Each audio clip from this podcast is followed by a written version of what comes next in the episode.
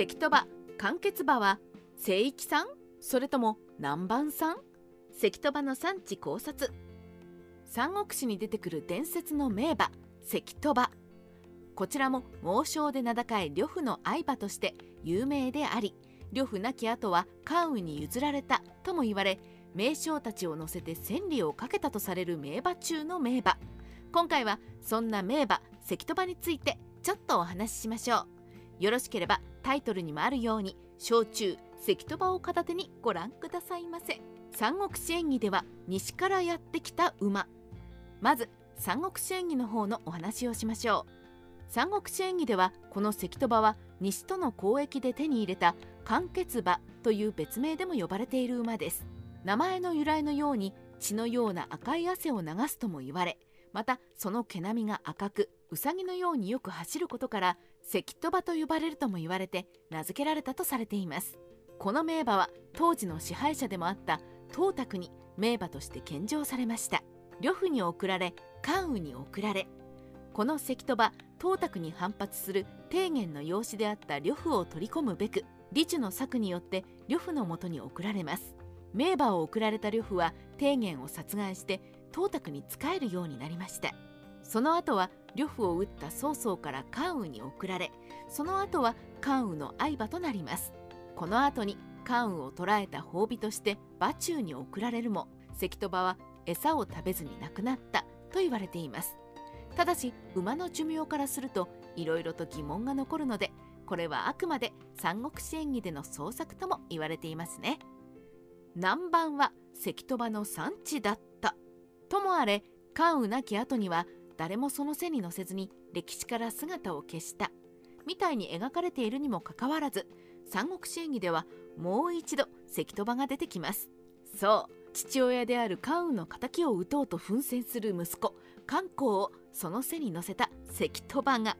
ではなく南蛮王の猛角と祝友夫人を乗せてそして特に触れられないままこの関戸場は姿を消します。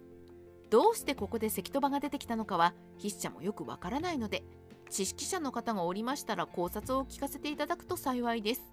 よろしくお願いします。実在した関戸場とちょっと話がそれましたがこれが三国志演義の関戸場です。この印象から三国志演義の創作の馬であると勘違いされることがありますが実際に関戸場と呼ばれる馬はきちんと歴史に記されています。例えば五感所では呂布は良い馬に乗っている。名前は関とよく走って堀も飛び越える。と書かれており三国志の呂布伝では任中に呂布あり馬中に関とありとまで称された。と記されているのです。驚くことに千里をかけた。と言われる関戸場は実在したのですね。関戸場の1日千里。ちなみに1日で千里をかけると言われた関戸場。これをちょっと計算してみましょう。当時の中国の千里は約 415km です。これを1日24時間で計算すると時速にしてだいたい 17km これはマウンテンバイクよりも少し遅いくらいですが大事なのはこの時速を24時間もの間馬が走り続けるということ。尋常ではありません。とはいえおそらく千里イコールとても長距離という比喩表現だと思われますので決して1日走り通したということはないでしょう。乗ってる方が限界でしょうしね。赤アルケテ。ここで余談ですが現存する馬に赤アルケテという品種の馬がいます。現在この馬は中国で間欠馬として飼育されているのですが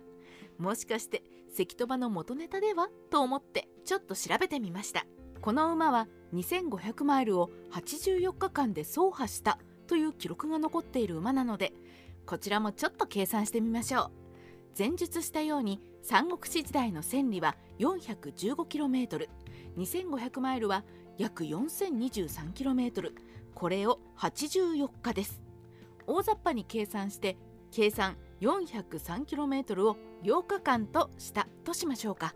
さらにめちゃくちゃ大雑把に言ってしまうと1週間ちょっとで1000里走ったということになります。つまり三国志の時代は1日が1週間として計算されていたということになるのです。というのはほぼないのでやはり1日千里は例え話ということにしておきましょう。現実に寄せて考えすぎるとロマンがなくなるなと学んだ筆者でした。焼酎関戸場ちなみに筆者は昔焼酎の関戸というお酒をいただいたことがあります。もちろん名前に惹かれてしまって飲んだのですが覚えている限りで余談としてお話ししましょう。このお酒は芋焼酎ということもあり匂いを嗅いでみるとふんわりとお芋の香りがしました。甘くて美味しそうという関戸の勇ましい姿とは打って変わっての印象からクッと飲むとすっきりとした味で喉を通り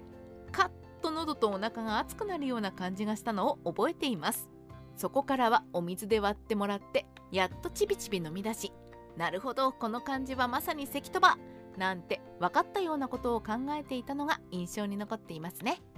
まだまだお酒初心者の頃のお話ですが興味を持たれましたら是非関戸場を飲んでみてくださいね。三国志ライター千の独り言。今回はちょっと関戸場について調べてみました。いろいろと存在が謎な部分も大きい関戸場ですが確かにいたことが記されている存在でもあります。その人気は日本でも高くお酒の銘柄にされるほどロマンの塊ともいえる関戸場ぜひ一度その名を冠にしたお酒を片手に三国志演技をお楽しみください。